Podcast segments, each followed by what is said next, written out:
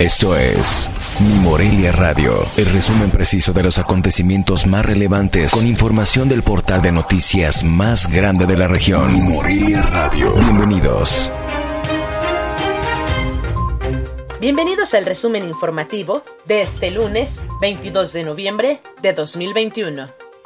La propuesta del presupuesto de egresos de 81.546.087.927 pesos no contempla déficit ni deuda nueva para el 2022, aseguró el gobernador de Michoacán, Alfredo Ramírez Bedoya.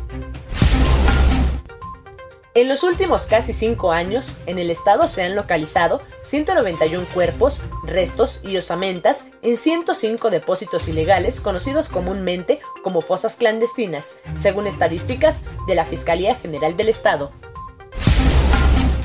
Elevar en un 117.5% los ingresos estatales correspondientes al pago de derechos es lo que plantea la iniciativa de ley de ingresos 2022 que entregó a nombre del Poder Ejecutivo, el secretario de Gobierno Carlos Torres Piña, a la presidenta de la mesa directiva del Congreso, Adriana Hernández Íñiguez. La próxima semana iniciará la vacunación contra el COVID-19 para menores de edad del grupo de 15 a 17 años de edad en el estado, anticipó el delegado para los programas del bienestar en Michoacán, Roberto Pantojar Sola. La propuesta del reemplacamiento que se incluye en el presupuesto de ingresos de Michoacán es por temas de seguridad y poder seguir la norma oficial mexicana de la Secretaría de Comunicaciones y Transportes, en la que se establece la renovación de placas, argumentó el gobernador del estado, Alfredo Ramírez Bedoya.